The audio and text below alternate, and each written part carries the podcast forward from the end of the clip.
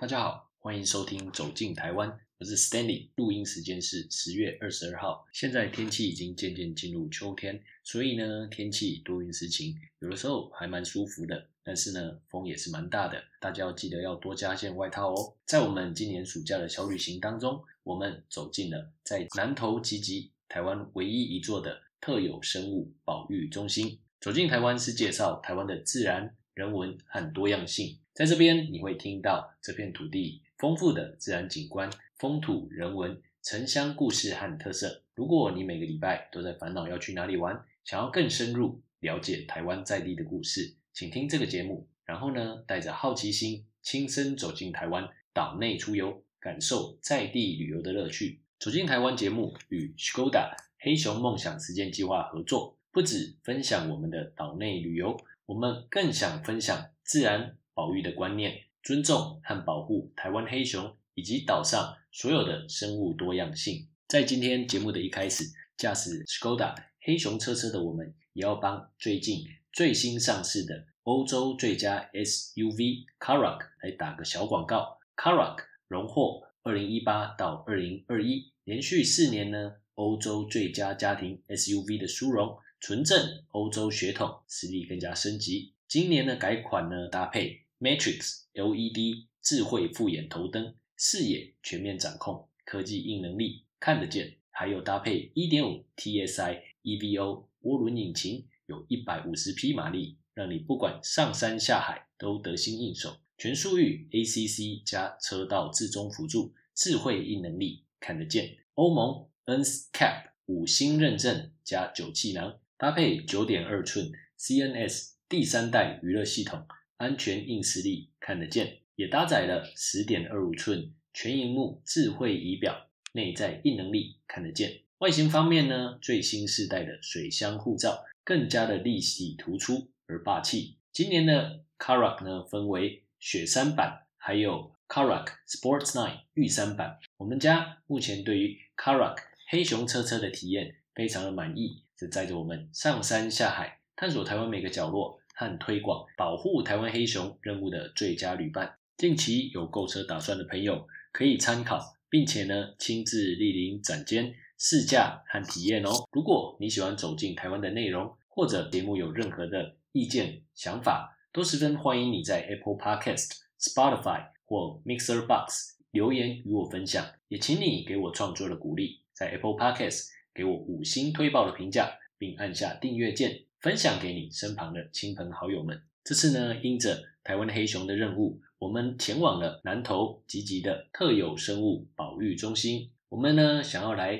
看看台湾生物的多样性。你知道吗？其实台湾拥有的生物大约有十五万种，占全世界的总数大概是一点五 percent。但是呢，处于台湾特有的生物可能超过百分之三十哦。可见台湾生物的多样性和特有性是非常丰富的。所以呢，成立了三十年的特有生物保育研究中心，是政府研究台湾特有生物的一个呃重要的研究单位。主要呢以台湾特有种珍贵和稀有的生物为研究对象，进行物种分布、族群数量、生态史、栖地环境、富裕呢，还有生态教育等调查工作的研究。大概呢只要花一到两个小时，就可以认识台湾。各种的生物和生态系，那废话不多说，就让我们一起进入特生中心瞧一瞧吧。台湾特有生物保育研究中心呢，主要分成三个供一般民众参观的地方。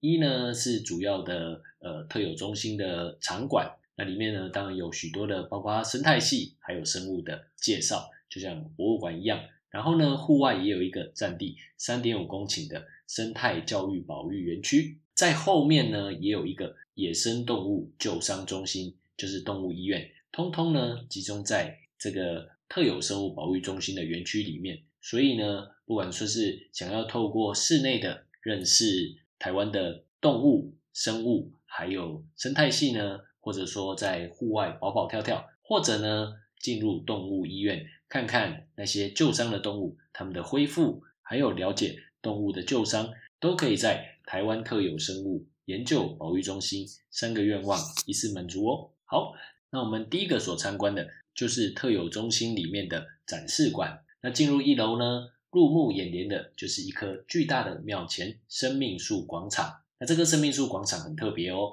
它呢，第一当然好像就呈现了台湾古早庙前的那种常见的景象：孩子在树下玩耍，长辈在树下乘凉、聊天和下棋。然后呢，调皮的小孩也会爬到树上去。那特别的呢是，就是这个生命树呢，它还有延伸的树根层，那是特别呢盖了一个好像山洞一般的，我们可以走到树根层里面去了解地底下的那一些生态系。还有呢，延伸到二楼的树顶层，让大家呢可以从树顶的角度，可以来鸟瞰这一棵生命树它在树顶的生态，还有呢在树底呢。有哪一些的生态系是一个非常好的呈现，然后呢，我们就慢慢的走进主场馆的各样的主题展示区，在一楼呢有展示台湾的生态系，从高山的草原、针叶林、阔叶林，然后呢到平原地区红树林、草泽啊、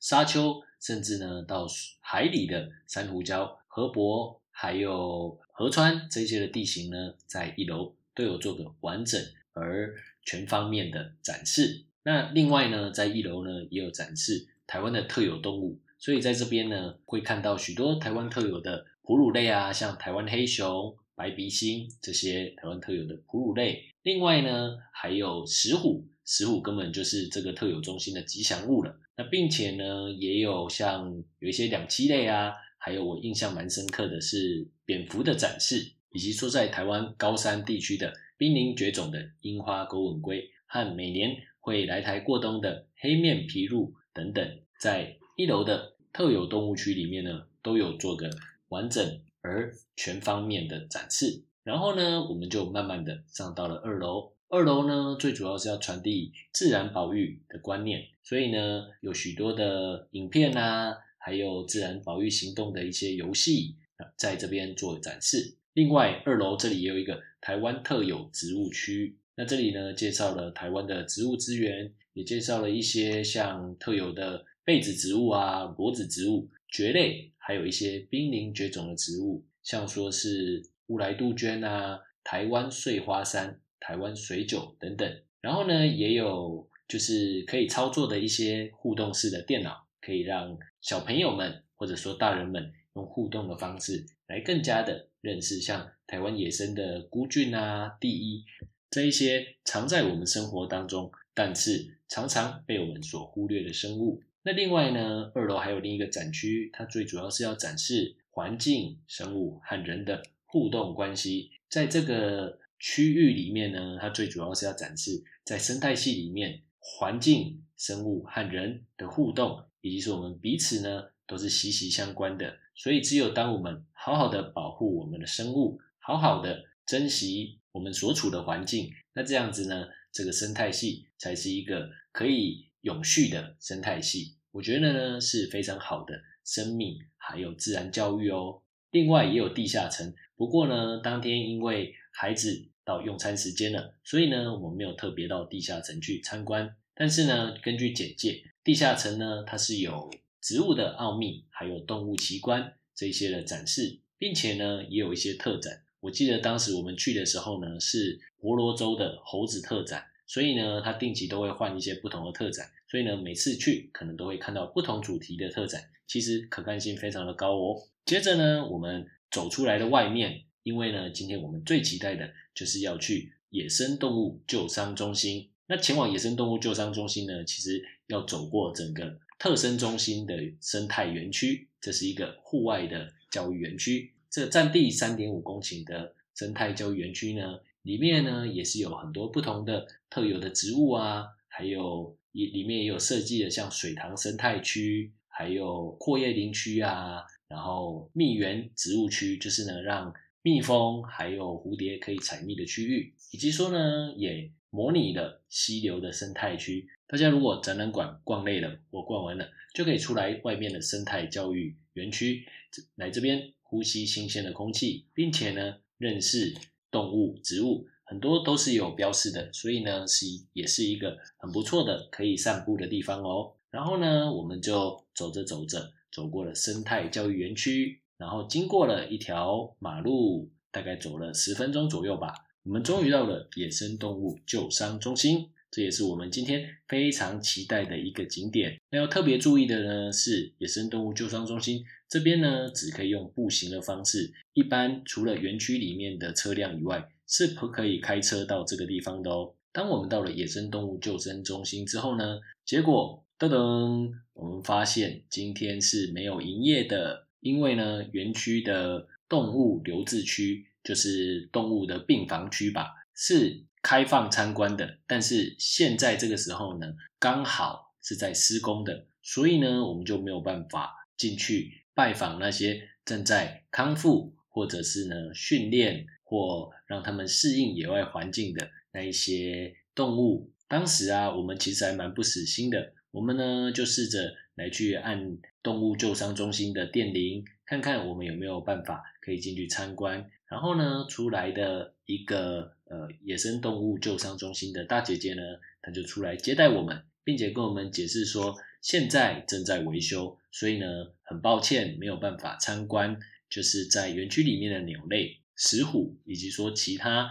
在救伤中心的动物们。可是呢，这位工作人员也非常好心的帮我们介绍整个野生动物急救站的。任务啊，最主要他们就是在执行救援、富裕和野放，也大致跟我们介绍了动物急救站一天的日常，以及说目前收养的动物。当时呢，我记得他好像说，目前动物急救站里面呢有收养了十只的石虎左右，许多救伤的鸟类呢也会被送到这边，尤其是中部的这些救伤的动物。那他也为我们介绍了在北部呢，主要的野生动物的救伤会送到。木栅的台北动物园，然后呢，中部主要就是送到位在集集的野生动物急救站，而在南部呢，则由屏东科技大学的保育类野生动物收容中心来承担野生动物救伤的重责大任。那在东部呢，位于池上台糖农场里面的野湾非营利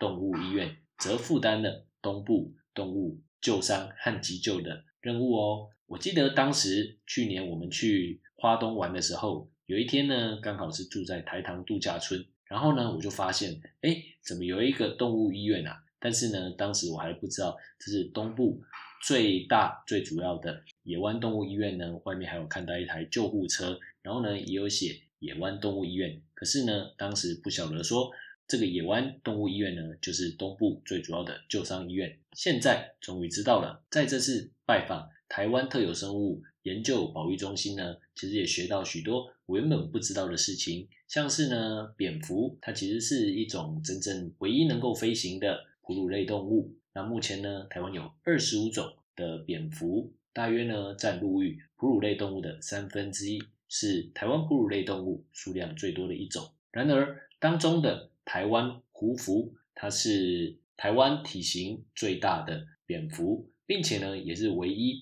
只吃水果的蝙蝠是台湾的特有亚种，原本呢是产于绿岛，在台湾东部沿岸和南屿呢也有发现的记录。近年来，因为族群已经大量的锐减，也变成了濒临绝种的动物。这种呢，就是不像我们通常所熟知的台湾的黑熊或者石虎这么为人所知的濒临绝种动物，但是呢，其实它也是非常需要我们的保护的喽。同样的呢，像台湾草鸮，它也是住在中南部浅山的平地。通常呢，它很常呢会住在像说呃田里啊，然后它就会用田里的这些稻草，然后来去筑成巢，跟一般的我们所认识的猫头鹰很不一样。我们呢通常所熟知的猫头鹰都是住在树上的，但是呢，同样的，身为濒临绝种动物的草鸮，却是住在。平地住在草堆里面的也是非常的特别哦，像台湾胡蝠还有草鸮呢，以及说石虎，都是因为人类发展还有栖息地的入侵，以至于说它们的生活栖地越来越缩小，然后呢变成濒临绝种的动物，包括台湾的黑熊也是啊，因为台湾黑熊它需要非常大的活动范围，并且呢常常我们认为熊是具有攻击性的。具有相当大的威胁性，就在这样恐惧黑熊与我们的栖地重叠的情况之下呢，所以呢，我们就会有设陷阱啊，或者是猎捕黑熊的这一些事情发生。我觉得生物多样性还是非常的重要的。其实我们人类呢，只是地球众多种物种的其中之一。我们应该要站在尊重和保护各种不同生物多样的立场出发，然后呢，试着与这一些不同的物种来去和平共存。像说台湾黑熊，其实它也不会主动攻击人类啊。还有台湾胡蝠、石虎和刚刚所提到的草鸮，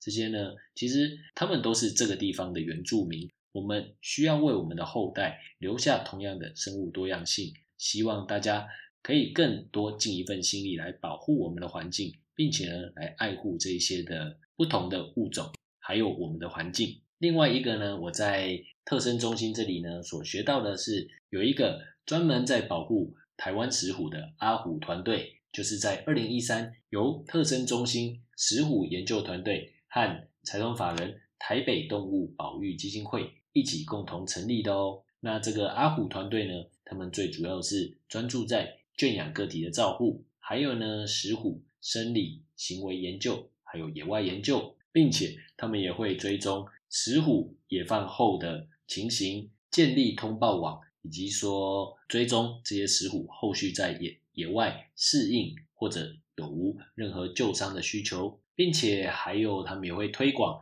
石虎保育课程和推广友善石虎的农作，所以我觉得台湾特有。生物研究保育中心真的是蛮适合合家一起前来的哦。那因为呢，我们有带了一个三岁的小孩，我也特别观察了一下，这边有哪一些适合的亲子景点。像在展示馆里面，一楼有儿童的阅览室，这边呢提供了许多的绘本，还有玩具，并且呢也有小朋友最喜欢的石虎森林。我看超多小朋友以及说大人都在这一片石虎森林呢，呃，拍照，还有呢玩得不亦乐乎。因为呢，它有很多很可爱、很 Q 版的呃石虎玩偶，所以呢就可以在这边拍照，留下美好的回忆。那特生中心呢，常常也会在寒暑假举办营队，像最近我就看到暑假呢有公民科学生态调查营，也有小虎夏令营。这个小虎夏令营蛮适合亲子共学的哦。有在做爱育啊，以及说他们会设计一些呃国产木材的材料包，那就可以做呃不同的动物。那并且呢，他们也拍了一连串的一些短片，用手指玩偶、台湾黑熊、蚊子还有花花为主角，然后呢来去介绍不同的生态的影片。那也介绍了像湿地啊，还有黑面琵鹭这些的知识。另一个我看到，连我自己都非常想要去的是特生中心他们所举办的“吉吉绿生活儿童探险营”。这个“吉吉绿生活儿童探险营”呢，看起来是在群山流水缭绕又有生态丰富的吉吉呢，体验在地生活的永续旅游。那是结合了自然、手作、烹饪还有美感的自然体验儿童营队。我觉得看他的活动简介啊，真的是超丰富、超好玩的，我都很想要送我们家的。小孩呢，来去参加这个营队，逛了一整个上午的台湾特有生物研究中心。那其实呢，特生中心它下面呢还有好几个它所属的呃试验站，像低海拔的试验站是在台中市和平区的乌石坑，中海拔的试验站呢是在高雄桃园区的藤枝。那另外呢，也有一个高海拔的试验站在南投仁爱乡的荣兴村。在这些试验站呢，应该都有在观察物种啊，还有做一些的研究。那刚刚所提到的野生动物救伤中心呢，我后来有找到一个资料，就是呢，野生动物经过人们饲养，就是在救伤中心之后呢，也送到野湾的救治现况。其实呢，你知道这些被送来动物医院的，大概有百分之四十四，虽然说送到了动物医院，但最后的命运呢，就是死亡，或者说。经由呃人道处理的安乐死，那大约呢有百分之二十五，它是属于长期的复健当中，也就是呢，其实它不一定有办法再回到大自然当中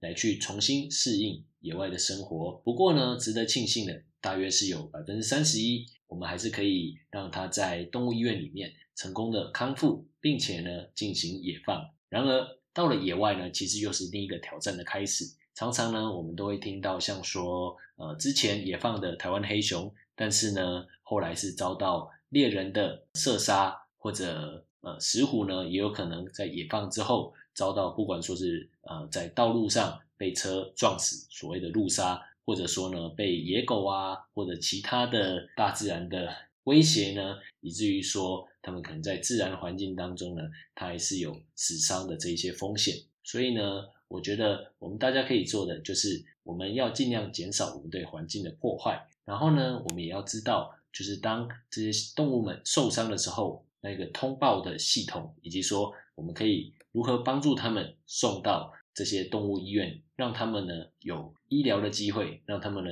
有可能有恢复，并且再重新回到大自然的机会。好，说了这么多关于台湾特有生物研究保育中心的介绍。那在吉吉附近还有哪一些适合亲子或者适合合家共同旅游的景点呢？其实，在附近啊，还有像明星书院，明星书院就在特有生物保育中心的旁边，所以呢是非常适合顺带一游的一个古迹。那在吉吉呢，也有另外一个永福堂，它也叫陈家古厝，它是全木造的古厝，到现在呢已经有一百八十一年的历史，听说是吉吉最古老的。呃，历史建筑，那当时呢是全部用清朝所进口的萧楠木所建造的。那经历九二一大地震呢，也没有倒，是现在吉吉所现存最古老的建筑。那跑远一点呢，也可以到车城去看火车，还有木造建筑，或者在日月潭附近的大关电厂。这个大关电厂呢，是一个水力发电厂，它也是再生能源。然后利用未能水力来去发电的一个很好的例子，不妨到这边走走。另外值得一提的呢是吉吉这一带南头的浅山呢是石虎非常重要的栖息地，所以呢在很多的路上我们都可以看到就是速线放慢，然后呢当心石虎这样子的标示。所以呢在这些浅山的地区开车，或者说其实是不不止在浅山啊，在各个地方开车，我们都要。保持注意，然后呢，如果真的有看到小动物呢，我们也要礼让它们，因为对我们来讲，道路是我们非常熟悉的环境。然而呢，对这些动物来讲，道路呢就好像好多好多的威胁，在他们的生活当中切断了他们的栖息地。所以呢，我们不要再让下一个动物遭到路杀。那每次呢走进浅山的时候，我们也要记得无喂食，不靠近野生动物。坚守无痕山林，所有的人为活动呢，其实都是在扰动山林间的常态。所以呢，我们要记得带走随身的垃圾、厨余，然后爱护这片土地和动物、植物。如果我们巧遇了野生动物，也切记我们不要靠近它们，不要骚扰它们，这样对动物和人都是最安全的事哦。我们要有意识的来保护我们的环境，珍惜资源，节约能源，这样呢，我们就能够为保护台湾黑熊。还有石虎，以及说各样的物种尽一份心力，让台湾黑熊还有台湾黑熊的邻居石虎，让他们呢可以从保育的名单下架。好啦，感谢你今天的收听。如果你喜欢走进台湾的内容，或有任何的问题想法，希望你在 Apple Podcast 留言与我分享。谢谢你给我创作的鼓励，也谢谢你听到了最后，在 Apple Podcast 给我五星的评价，按下订阅键，并且和你身旁的亲友分享喽。感谢你的时间。那我们下次再会，拜拜。